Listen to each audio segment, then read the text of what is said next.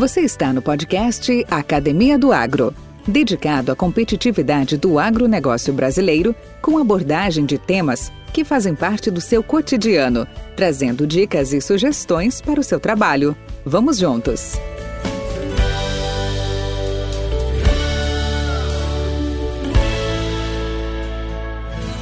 Olá, olá pessoal do Agro, nossos ouvintes da Academia do Agro, nosso podcast semanal, todas as terças-feiras aí no ar, trazendo aí no, trazendo entrevistas eh, interessantes, trazendo convidados experts, especialistas, agroempreendedores, aquelas mentes brilhantes que nós temos espalhado por esse vasto território brasileiro e que vêm sempre com o objetivo de contribuir com informações úteis, com informações interessantes, aquelas que venham contribuir no seu dia a dia, na sua rotina de trabalho e faz com que todos nós cresçamos. Então, o seu engajamento é muito importante para nós. Se você gostou, manda. Aqui não tem like, né? Porque é podcast, mas você passa uma mensagem. Nós temos aí os links do, do, do podcast, nós temos aí os nossos e-mails. Manda, a sua opinião.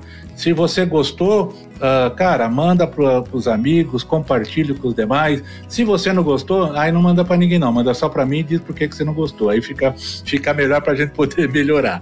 Bom, e hoje nós temos um assunto que com certeza interessa a grande maioria dessa população obreira e, tra e trabalhadora chamada agro-brasileira, aos nossos produtores, aos nossos eh, agricultores, aos nossos pessoal de de serviços, as agroindústrias, as empresas transversais, mesmo aquelas fornecedoras de insumos, né, que, são, que têm um grande interesse em ter uma coisa que é fundamental em qualquer relação, em qualquer negócio, em qualquer amizade, que é segurança. Ter segurança, ter uh, a, a certeza de que aquilo lá é um bom negócio, que aquilo lá vai dar certo, que aquilo lá vai estar garantido. O que nós estamos trazendo como tema é a questão da seguridade rural, é a questão da previdência no sentido material que a gente pode ter à disposição no campo. E para isso, nós convidamos o Pedro Ronzani, que é mestre em agronomia pela a nossa querida Exalc USP, também sou de lá, e atua há 14 anos em empresas do setor do agronegócio. Atualmente ele é diretor do negócios da Latam, da Airedale Agro. Ele vai falar mais um pouquinho sobre é, é, ela, essa sua organização, tá? E tem passagem por empresas como a Ihara International, a Red Agronômico e a IBI Agro, tá? Então, Pedro, seja bem-vindo à Academia do Agro, tudo bem? Valdir, tudo bem? É, bom dia ou boa tarde, né? Não sei que horário que o pessoal vai, vai ouvir a gente aí para nós é boa tarde agora. É, obrigado pela apresentação, né? E vai ser um prazer contribuir aqui com um podcast, né? Minha, já adianto que a minha especialidade nunca trabalhei diretamente concedendo seguros, mas trabalho já há bastante tempo com agro, né? Então, antes da porteira, dentro da porteira, tem, tem uma carreira aí que, que me permitiu bastante coisa, né? De conhecer bem até né, o território brasileiro e algumas realidades que, que eu espero poder compartilhar aqui hoje nessa, nesse nosso bate-papo. Combinado, combinado. Bom, como, como você sabe ou, ou deve saber, se não sabe vai saber agora, é, o podcast é baseado em entrevistas, tá? E a gente sempre quer conhecer um pouco melhor os nossos, os nossos convidados. Então, te pergunto, cara, e aí, Pedro, onde tudo começou? Conta um pouco aí da, sobre você, sua história, até, até os dias de hoje. Ótimo. Então, Valdir, acho que a gente tem. É, não vou voltar à história lá da separação dos continentes, né? Mas, mas já tem um. É. E, e, e, nem, e nem e não precisa ser depois da primeira comunhão, não. Pode ser um pouco é. de Não, perfeito. Então, bom, né? Eu venho de uma cidade do interior de Santa Catarina, sempre tive bastante contato com o campo, né? Sempre gostei bastante. É, minha família tinha um sítio pequeno, né? Mas a, pra, ah, não era nada muito muito grande, né? Tinha produção de, de alguns animais, leite, ovos, enfim, né? E, e aí eu acabei sempre tendo bastante esse gosto, né? Pela, pelo campo, pela agricultura. É, e acabei seguindo né, minha carreira, decidi fazer agronomia. Né? Meu pai foi, foi alguém que foi muito importante né, nessa decisão lá atrás, há 15 anos atrás. E, e desde então, né, eu tenho trabalhado e estudado bastante né, esse meio. É, hoje, então, né, eu acabei indo para Piracicaba é, fazer a minha graduação, né, então sou formado na Exalc. Depois de quase 10 anos de formado, voltei para lá é, e logo em seguida começou a pandemia até, né, para fazer meu mestrado, é, que eu tô para concluir agora, né, então ainda não sou mestre, né, espero vir a ser em solos e nutrição de plantas, que é um tema que me, que me interessa bastante. Eu sempre trabalhei muito né, nessa, nessa linha, então é, é, algo que eu sempre gostei muito, né? E durante a minha, na minha carreira, né, então eu comecei trabalhando com um fundo de investimento que tinha operação é, no, no interior do Brasil, interior profundo, digamos assim, lá no sul do Piauí, no extremo noroeste da Bahia, é, e morei lá por um tempo, morei quase dois anos em Bom Jesus, lá no sul do Piauí. Acabei conhecendo bem a, a realidade da agricultura da região. E isso tem uma interface bem interessante com o tema de hoje, né? Falar da parte de, de seguro na agricultura e uso da tecnologia. Então lá eu vi algumas das, das ocorrências mais pesadas, assim, né? Em termos de evento climático, seca, muito muito forte, é uma região é, complicada, mas é uma região que a gente também consegue entender muito bem o que o que dá certo e o que não dá, né? Porque você tem outras regiões que acabam é, tendo uma condição às vezes de solo e clima tão bom, né, que, que você mascara algumas deficiências em outros aspectos, né, do, do ambiente de produção.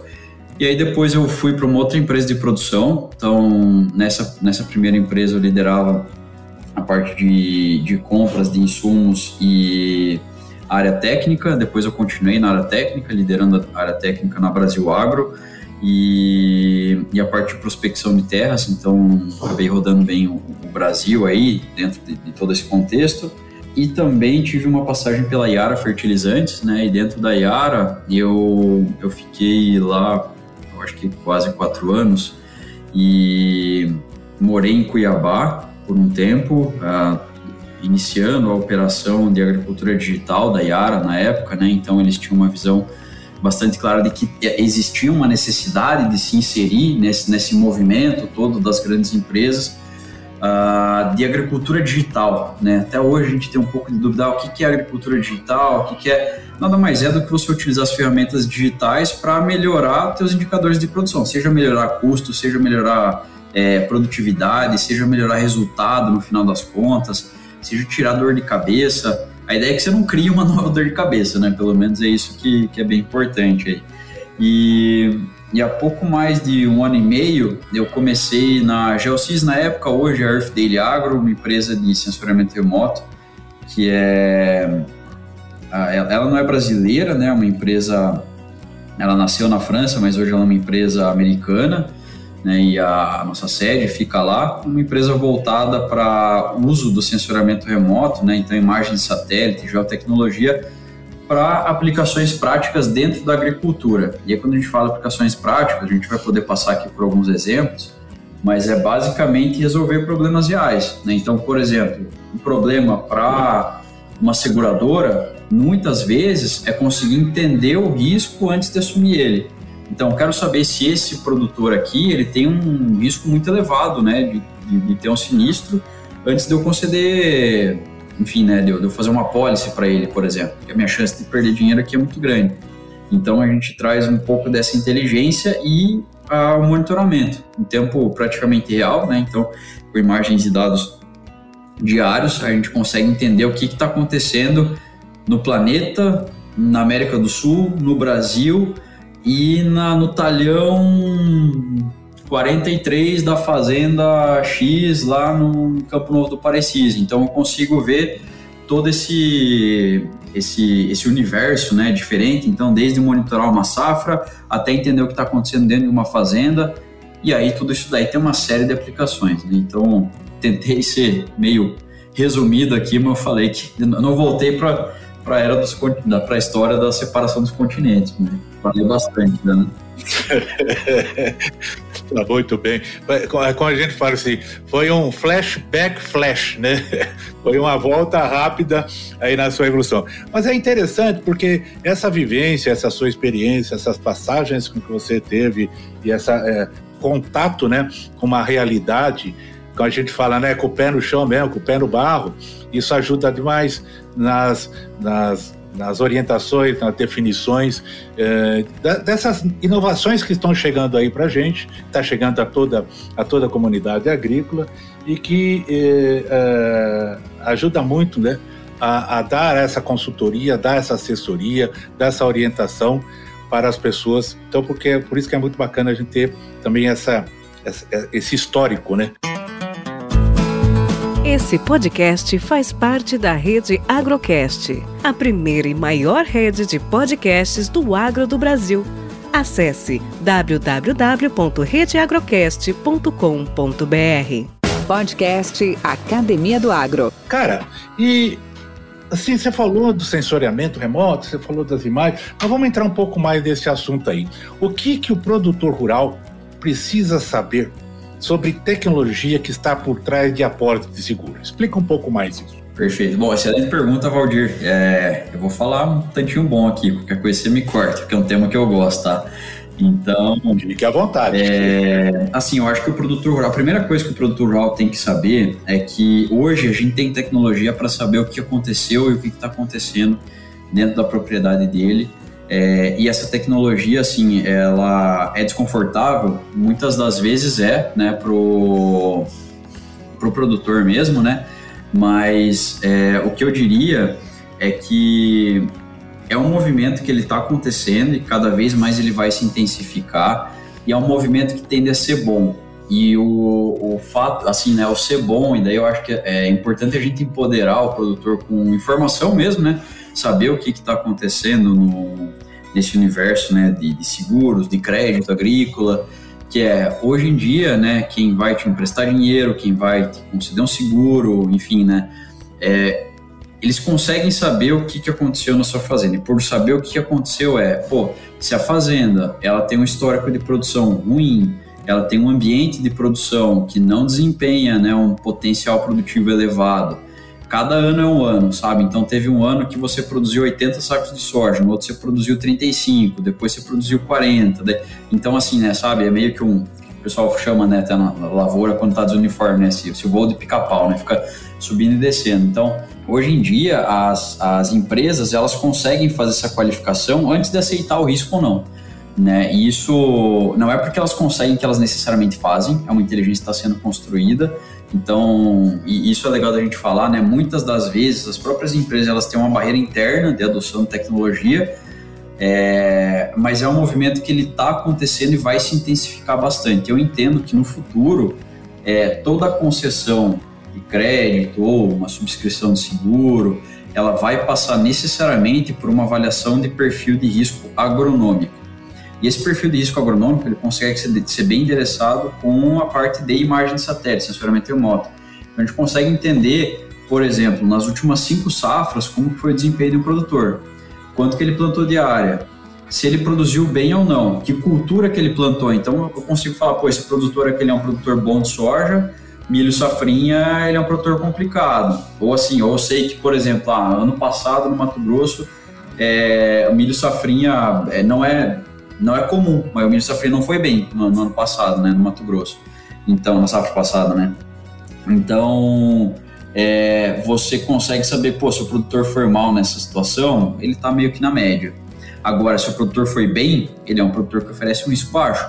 Isso daí, o principal ponto para o produtor é o seguinte: ele, se ele for um bom produtor, ele vai tender a ter preço mais competitivo por esse tipo de serviço, porque o risco dele é menor. Então, assim, se você tem um risco menor de acionar um seguro ou de, de dar um default, que a gente fala, né, não pagar um empréstimo lá na frente, se esse teu risco é baixo, você tem que ser compensado por isso, certo? A gente não tem hoje em dia o pessoal olhando para score de bom pagador, tudo mais, segue muito nessa linha. Então, assim, eu posso ter um score de bom produtor.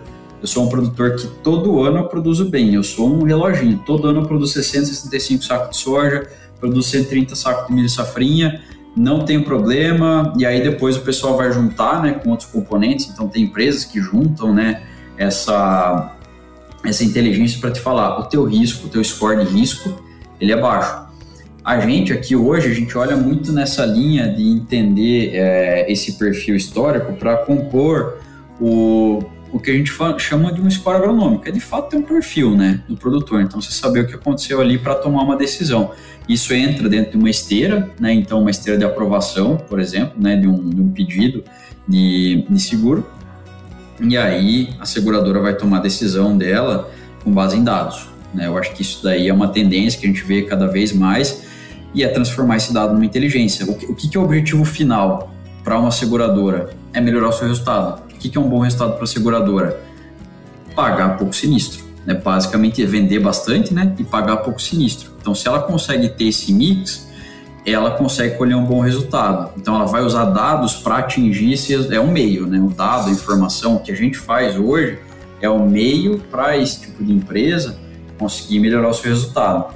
E aí eu acho que tem um ponto muito importante, né, vou, vou talvez até ser um pouquinho repetitivo, para o produtor rural, que é, uma vez que ele seja um bom produtor, ele vai tender a ser recompensado por isso, é, não sei se imediatamente, mas a tendência do mercado é se acomodar nesse sentido, né? Você vai ter uma concorrência, pô, eu é, tenho um produtor que ele é super bom todo ano, muito provavelmente ele não vai ter sinistro, é, então, assim, para a seguradora vai ser vantagem, né? Trabalhar com custo, mas ao invés de ele cobrar três sacos, quatro sacos de, de soja, vai, né? Mais para soja aqui, é, que seria um preço médio aí, né? Padrão, não sei se está nesse patamar hoje, deve estar tá alguma coisa perto disso.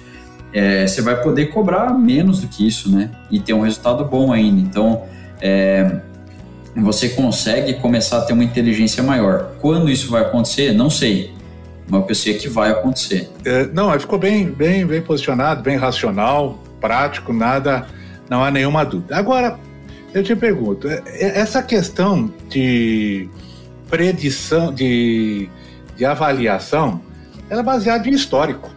Até aí tudo bem. Uhum. Você tem o histórico de produção, você tem o histórico de clima, você tem imagens aí é, periódicas que você pode constatar lavoura presente, lavoura não presente. Você pode ter é, históricos da, de precipitação pluviométrica, de temperatura, estações meteorológicas que ajudam tal.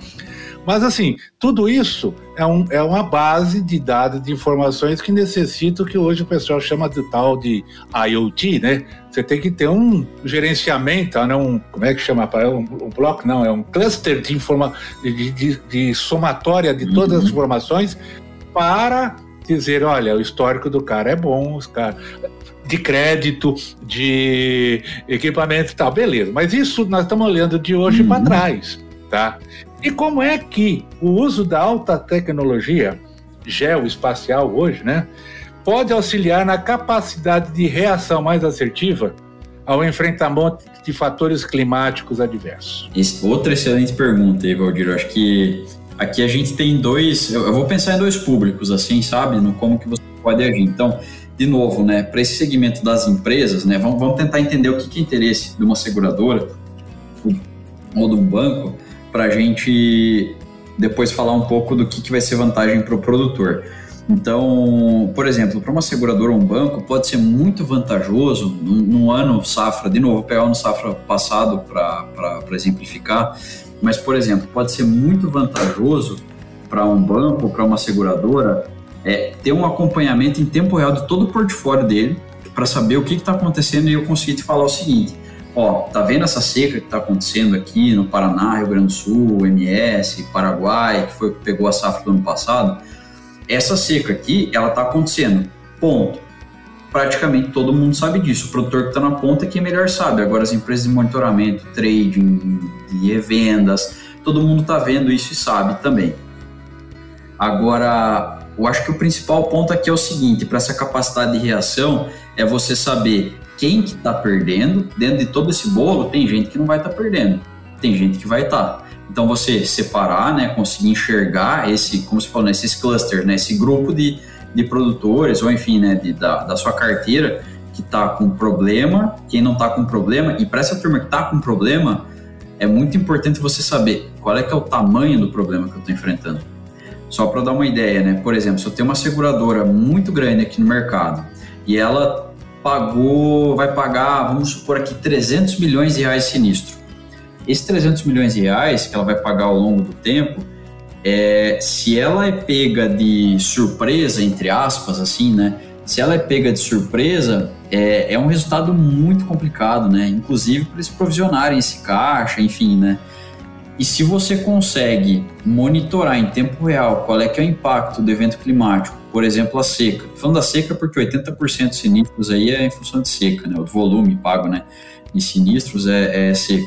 Então, assim, se você consegue quantificando esse problema em tempo real, você você já consegue se preparar para fazer os pagamentos, para garantir, né, que o produtor ele vai receber aquele dinheiro e que vai tudo correr dentro do esperado, porque assim, né, acontece de um ano ser ruim, você perder, então é, isso daí para essas empresas, eu acho que assim o principal ponto para você trazer reatividade, né, não só olhar para o passado, mas dentro do que está acontecendo agora, conseguir ter capacidade de reação, isso é um ponto importante, né? É, você tem um estrago acontecendo no campo, não está chovendo. O que, que, você pode fazer? Você não consegue mitigar esse risco, né? Então, assim, está acontecendo ali, você não vai montar um pivô de irrigação no meio da safra, né? Para tentar salvar um pouco daquele teu potencial. Isso daí não, não na prática não, não vai existir, né? Então, é, você pelo menos vai estar bem municiado de informação para quantificar o que está acontecendo. É, do ponto de vista ainda de, de reatividade, eu acho que a gente tem aí na, na parte de previsão do tempo, algumas oportunidades e gargalos. Então, assim, a previsão razoavelmente confiável, ela vai até uns 10, 15 dias para frente no tempo. Mais do que isso, você tá, você não tem nenhuma previsão que te dê um, um ah, que seja confiável, assim, né, no final da, das contas. Isso já há anos, né, eu diria que, que a gente tem esse tipo de resultado. Não sou meteorologista, eu sei que é extremamente complexo, né, qualquer tipo de modelagem, mas na prática a gente vai ter isso daí. 10 dias é o que você consegue confiar, né, para frente. Agora você tem tendência de médio prazo, né? E aí é um ponto também importante ser trabalhado. Por exemplo, todo mundo sabe, né? Um ano de laninha é um ano que deve ser complicado para a porção sul do Brasil, em termos de clima. No Nordeste, então a produção do mapito ali, às vezes é melhor. Tem uma correlação tão forte assim? Para o Nordeste eu sei que não, para o Sul acho que já tem uma correlação mais forte ano de El Ninho, né? A gente tem que ir mais para o Nordeste é mais complicado, para o Sul é mais chuvoso.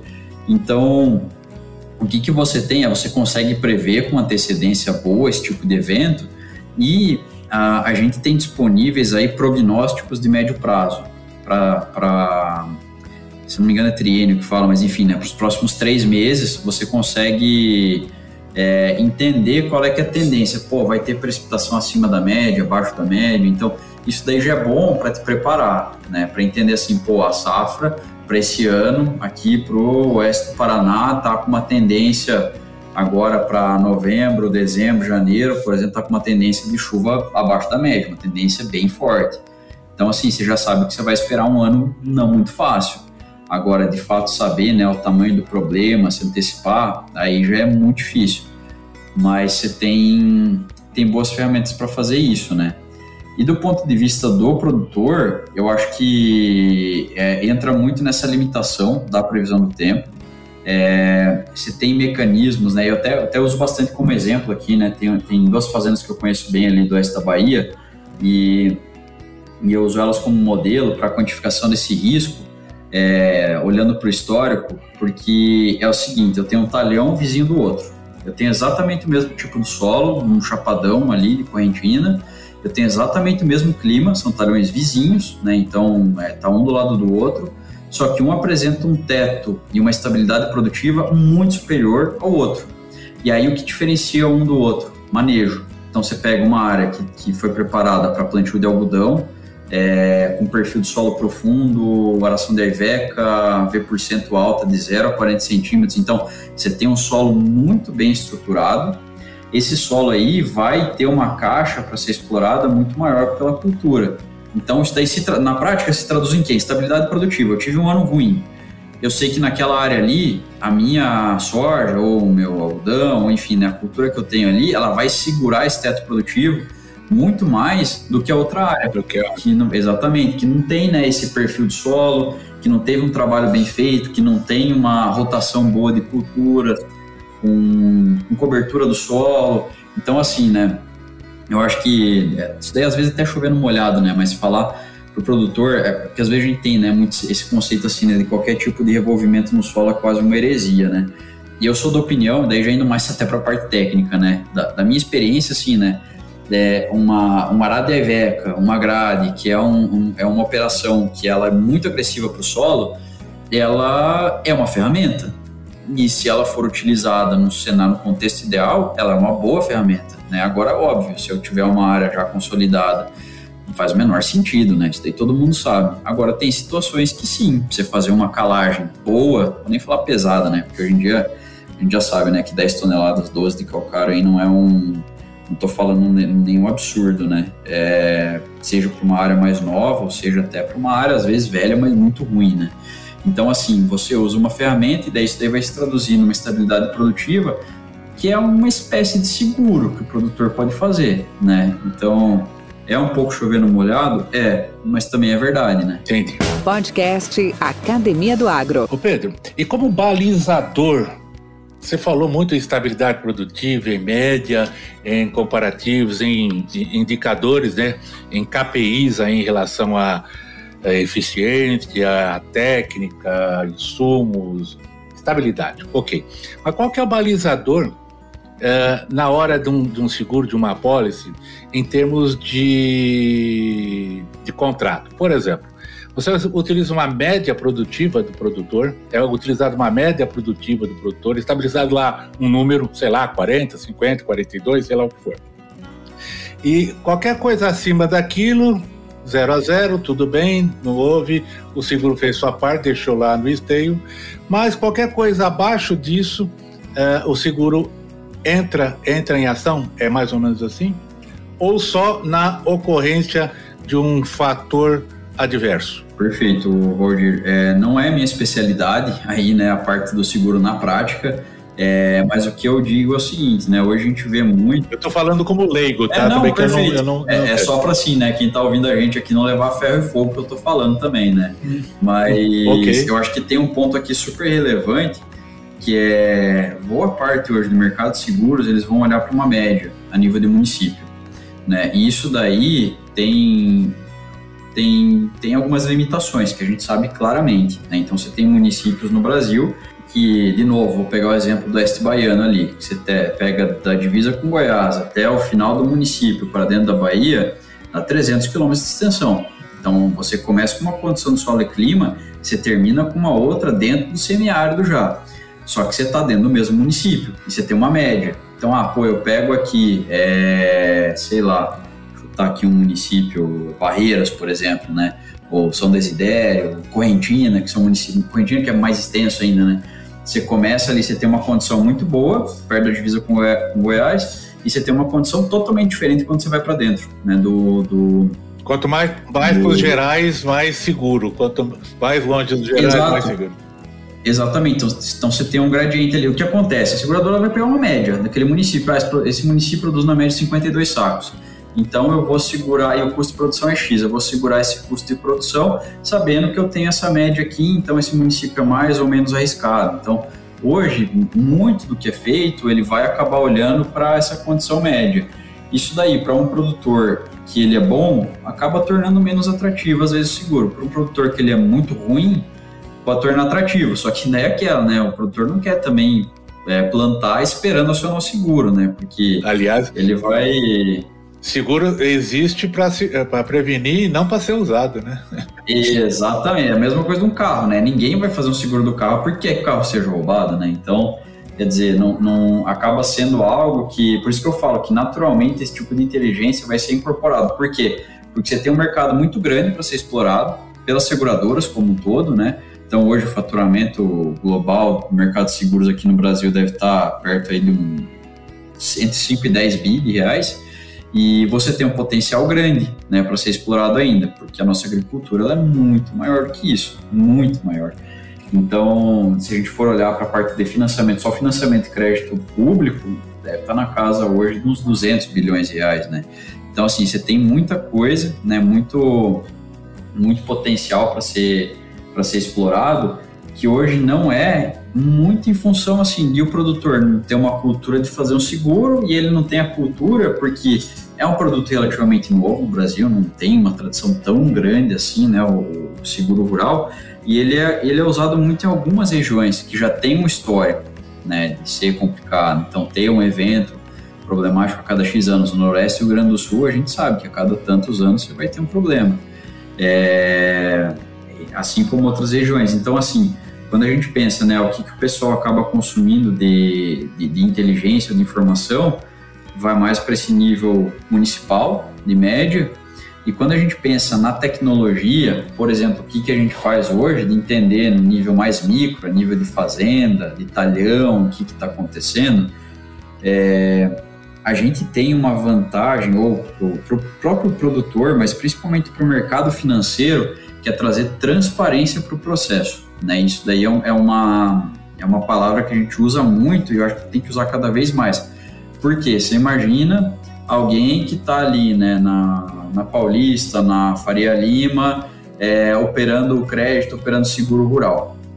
Esse pessoal não tem muita ideia do que é o Brasil, né? Então, quando eu falo Correntina, Oeste da Bahia, às vezes o pessoal não faz nem ideia, né? De onde é que é isso, né? Então, assim, ou se a gente fala assim, Mato Grosso, né? Pra mas, enfim, né? Você pega regiões do Brasil que são conhecidas de quem trabalha aí no, no agro, mas para o mercado financeiro é, um, é algo completamente desconhecido. Estou falando grego, né? Então o que a gente traz? Eu trago transparência para o processo. Transparência a gente traz através do que? De entender, né? O que que eu posso ter de risco associado a cada operação para trazer conforto, por exemplo, para o investidor trazer dinheiro e aplicar. Ah, eu tenho hoje em dia, sei lá, né? A taxa de juros aqui no Brasil está alta, está atrativa é, para renda fixa, mas às vezes para um produtor, para um fundo de investimento, alguém aí trazer dinheiro e, e, fazer uma operação em dólar, né, um empréstimo, pode ser, pode ser atrativo também. Eu vou emprestar dinheiro para um pool de produtores, vou montar uma operação financeira, porque eu sei que o pessoal está redeado, né, ele está seguro, o produto deles é vendido em dólar, então a soja, o, o milho nem tanto, né, mas enfim, né, o, as commodities aí, né, elas vão estar tá, é, relativamente seguras em termos de câmbio, eu posso fazer uma operação e ter uma taxa de retorno alta em dólar, né? Isso daí acaba, acaba, acaba sendo atrativo. Só que assim, como que eu sei qual é que é o nível de risco que eu tenho nessa operação? Então, às vezes, você fica muito é, cego, né? O, o mercado financeiro fica muito cego.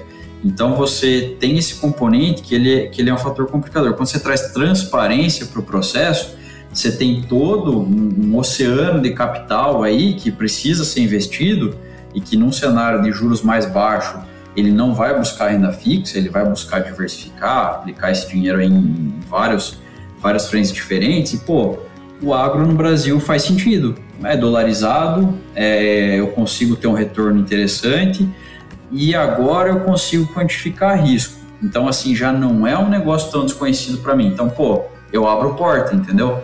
Então isso daí é um, é um, é um ponto super importante, até meio que puxando né, esse gancho, é, de trazer transparência né, para o pro processo para aumentar concorrência, aumentar a disponibilidade de capital, se não depender às vezes tanto de um subsídio público, enfim, né, para viabilizar nossa agricultura e no final das contas isso torna a agricultura como um todo mais resiliente, porque você tem diversas fontes de capital, você não depende só do governo, você não depende só de um banco privado ou de quatro, cinco bancos privados, enfim, né? Você começa a trazer diversas fontes de capital para financiar ou para segurar né, essa operação agrícola que, que hoje é essencial né, no Brasil. Aí você ter, você ter esse, esse mercado bem desenvolvido, tanto de de seguro quanto de, de crédito, diria, né? Entre vários outros. Pedro, vamos falar um pouco da Herdeio Agro. Conta um pouco aí, como é que estamos na foto? Conta sobre essa organização, ao qual você representa, sua visão, missão, valores. Perfeito. Bom, Valdir, eu acho que aqui da dele eu não, eu não posso falar diretamente né, em, em nome da empresa em todos os aspectos, mas eu posso falar em alguns. Né? E e assim, né, a Arf dele ela vem, ela já está há 10 anos no Brasil. Né, a gente foi uma das primeiras empresas a trabalhar né, com tecnologia aplicada no mercado de seguros. É, hoje a gente tem desenvolvido cada vez mais soluções muito robustas, mas muito robustas mesmo, uh, aplicadas para esse mercado, então a gente acaba atuando muito no que a gente chama de B2B, né? B, B para B, né? Digamos assim, que é business to business. Então, assim, a gente vende para empresas, né? Então, a gente não, não vende para o consumidor final. E, e, esses nossos clientes, né, que seriam essas grandes seguradoras, os bancos, enfim, né?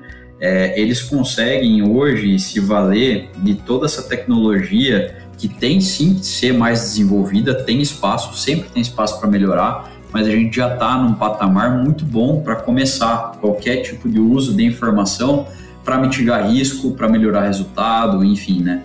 É, então a empresa ela já está com 10 anos de atuação, a gente vem evoluindo bastante, eu diria que dos últimos é, dois, três anos para cá, assim, a empresa ela tomou um, uma outra proporção em função de algumas regulamentações que foram colocadas em prática pelo governo. Isso daí acabou meio que acelerando algumas mudanças de, do mercado, com todo o uso de tecnologia mesmo, né? Para entender o que está acontecendo numa lavoura, para entender o que aconteceu nessa lavoura, para entender esse risco, enfim. Então, você tem todo um movimento que ele está se acelerando bastante. É, a empresa ela tem mais de 35 anos já, então eu costumo sempre contar uma historinha assim, né? É, ela foi fundada em 87, lá em Toulouse, no sul da França. Hoje a sede fica em Minneapolis, no, nos Estados Unidos. É, e ela, quando foi fundada em 87, há dois anos antes, foi lançado o Landsat 5. O que, foi o Landsat 5? O Landsat 5 foi um satélite que eu diria assim, foi um divisor de águas para o mundo do sensoramento remoto. Então, a gente pensando, né, o mercado de satélites, de uma maneira geral, pô, eu remonto lá para a corrida espacial, né, da Guerra Fria. Então, nos anos 50, você teve uma série de, de acontecimentos é, desde a ida pro, do, do, homem à lua nos anos 60 é, até o desenvolvimento e o lançamento de satélites de observação da Terra. Então, em 72, 50 anos atrás, exatamente 50 anos atrás, Estados Unidos, o Serviço Geológico dos Estados Unidos e a NASA lançaram o primeiro satélite da série Landsat. Foi o primeiro satélite de observação da Terra que foi construído e lançado há 50 anos atrás. Então, você imagina, né? 50 anos atrás você tinha um satélite tirando imagens digitais do planeta inteiro. Agora eu não me lembro se era uma vez por mês, eu acho que era mais ou menos isso. Só que assim, é um satélite que ele não foi muito estável, o tempo de vida dele não foi tão longo, mas ele fez algumas imagens que podem até ser interessantes. Então, pô, se eu quero ver, eu tenho uma área aqui que eu comprei no interior do Mato Grosso, eu quero saber como é que ela estava nos anos 70, muito provavelmente você vai conseguir ver, com base nessas imagens, que hoje estão disponíveis publicamente. Então, assim, em 72 você teve o lançamento desse satélite. Você passou um meio tempo de 13 anos até o lançamento, e nesse meio tempo né, foram lançados o Landsat 2, 3 e 4, até o lançamento do Landsat 5. Esse Landsat 5, que foi lançado em 84, as imagens começaram a fluir, né, a ser recebidas e, e trabalhadas em 85, é, isso foi lançado em 84, as primeiras imagens em 85, é, você tem um divisor de águas no, no sensoramento remoto, porque todo mês você tinha uma imagem, pelo menos se ia estar com nuvem ou não, não sei, provavelmente em muita parte da Terra sim, mas você tinha os Estados Unidos monitorando o planeta Terra inteiro pelo menos uma vez por mês. Né? Isso daí já era fato em 85, há 37 anos atrás. Então, a, a, a ARF dele, ela pensou de novo, né? Estou contando história aqui, mas é para trazer um pouco de contexto, né? A ARF dele entendeu o potencial desse tipo de dados lá atrás para construir um monitoramento global de predição de safra. Os Estados Unidos queria fazer isso. Tinha ocorrido um problema de, de seca, se eu não me engano, na Rússia, na União Soviética, né, na época, e teve um problema grande de falta de trigo no mercado nos anos 70, ao final dos anos 60, agora não me lembro exatamente. Mas enfim, e aí os Estados Unidos entendeu, né, o que, que e a União Soviética, lógico, né, fechada, não falava nada, né, e, e assim, você tinha um problema grande num dos maiores produtores globais de um dos principais alimentos do planeta, né, o trigo, para fazer o pão que todos, toda pessoa praticamente no mundo come, né, e você tinha um problema grande de produção, né, desse trigo aí, sendo que isso daí ninguém ficou sabendo. Então, assim, né, os Estados Unidos entendeu, pô, isso daqui é estratégico para o país, né, os Estados Unidos sempre teve essa postura muito de ter uma visão estratégica do mundo. Do mesmo jeito que eles têm hoje sobre tecnologia, lá atrás eles tinham e continuam tendo, né? Só que você amplia, né? Você, você puxa outros pontos aqui, mas você tinha uma visão, a busca, né, de uma construção bem analítica de entender o que está acontecendo. né, no, no mercado de produção de grãos, por exemplo. E aí eles construíram esses, esses, satélites, lançaram, começaram a monitorar o planeta. Hoje o Landsat está no Landsat 9, foi lançado no ano passado. A gente já tem satélites muito bons da Agência Espacial Europeia, uma série de satélites privados. Então a empresa que é dona da Earthdaily Agro, que é a Earthdaily Analytics, ela tem alguns satélites também. É, e, a, e, a, empresa ela, ela nasceu e cresceu muito pensando nisso, né? Vou usar dados coletados do espaço para resolver problemas práticos, seja para entender qual é que é o potencial produtivo de cada região do planeta. Então a gente tem hoje esse monitoramento global e local da produção de diversas commodities agrícolas, pelo menos de todos os grãos. A gente tem um monitoramento muito próximo, é, sendo que uma das pessoas que lidera esse processo fica aqui no Brasil também.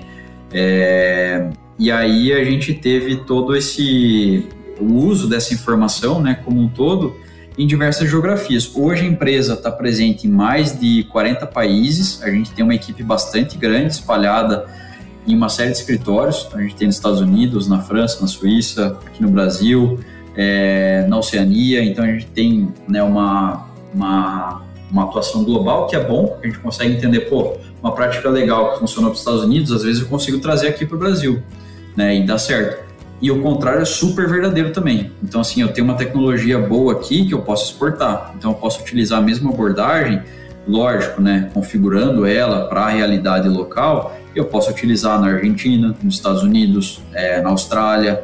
Então, a gente acaba conseguindo fazer bastante essa, essa analogia e trazer essa inteligência de diversos lugares do mundo para cada uma dessas, dessas regiões. E e a empresa, então, no ano passado, para esse ano, ela mudou de nome, ela chamava Geocis até então, a gente passou a se chamar Earth Daily Agro, né, para remeter um pouco a um novo momento da empresa, né? Tô, tô meio que no momento merchan aqui, mas é, é mais para explicar mesmo, né, a, a, empresa e o contexto. Mas é, a gente começou em 2016, na verdade, começou um projeto para a construção de uma constelação de satélites e aí, dentro dessa, desse projeto aí, a gente levantou o capital necessário para construir uma constelação de 10 satélites, 10 satélites proprietários, né? Então, vão ser nossos, eles estão sendo construídos agora para lançamento no ano que vem. E esses satélites, eles vão ter imagens diárias do planeta inteiro, uma série de, como fala a parte mais técnica, assim, né, de configurações técnicas do satélite, que a gente não tem hoje ainda no mercado. Não vejo o mercado também se preparando para ter algo desse nível no curto prazo. É, e que vai ser muito, muito, muito importante para o monitoramento da agricultura, porque são satélites construídos, pensados para aplicação agrícola. Então, não é um satélite pensado para defesa, por exemplo, que eu tenho que ter uma resolução muito alta, conseguir mirar a câmera onde é que eu quero ver, é, em qualquer horário, enfim. Não, eu, eu vou conseguir monitorar a superfície inteira do planeta todos os dias. Uma série de bandas espectrais, que daí é, é uma outra conversa aqui, mas assim, que a gente não tem hoje no, no mercado nada parecido, isso vai se traduzir em quê? Em eu conseguir entender exatamente o que está acontecendo em várias situações diferentes no planeta inteiro. Então, assim, o que a gente vai ter de potencial para vários, vários mercados vai ser gigantesco, inclusive para o desenvolvimento de tecnologias em cima desses dados. Né? Então, por exemplo, hoje aqui no Brasil, é, logo no começo você falou um negócio que é super verdade, né, Valdir, que, que a gente tem gente muito capacitada aqui,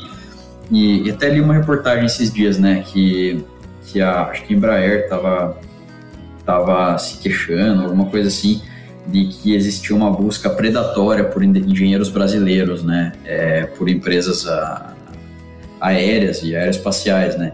E tem mesmo, porque na média, o brasileiro bom, engenheiro, que tem uma formação legal, ele é muito bom. Não perde absolutamente nada para qualquer bom engenheiro na Europa, no estado, mas nada, nada, assim, zero. Se não for melhor, porque a gente se vira muito melhor aqui, né? Então, assim, você tem um, uma, uma massa, né, uma... Capital humano qualificado. Capital humano, exatamente esse é o termo. O capital humano que a gente tem aqui no Brasil é muito grande. Então, se eu tenho essa massa de dados que a gente vai estar gerando todos os dias, e você tem boas empresas também que vão conseguir pegar esses dados e transformar em novas soluções, a gente vai estar aí também fornecendo exatamente esse tipo de solução é, também, além das nossas soluções mais prontas de prateleira, né? Que daí basicamente a gente vai acoplar esses dados novos da constelação é, no que a gente já vem desenvolvendo hoje. Então, assim, é basicamente uma melhoria grande do que já pode ser feito hoje e, em algumas situações, desenvolvimento de novas tecnologias. Então, tentando, assim, né, dar um panorama geral da empresa, nasceu há 35 anos atrás, vem atuando no mercado de seguros, crédito, commodities há muito tempo, muito tempo. A gente tem vários projetos com governos ao, ao redor do mundo. É, e hoje a gente tá, a gente entende que existe um gargalo muito grande em dados confiáveis e de qualidade, e por isso a empresa está construindo a própria constelação de satélites. Né? Então é um projeto que ele é, ele é demorado, demanda muito investimento, né? uma enormidade de capital, é, mas que se paga e vai ter uma utilidade para o mundo assim muito grande, né? muito grande. Então tentei ser breve aqui, né, no cara falando da empresa. Não, mas tranquilo, foi muito bem esclarecido. Isso aí foi bem, bem interessante mesmo, viu, Pedro? Agora me fala uma coisa, até para nós chegarmos no nosso finalmente no nosso no nosso bate-papo.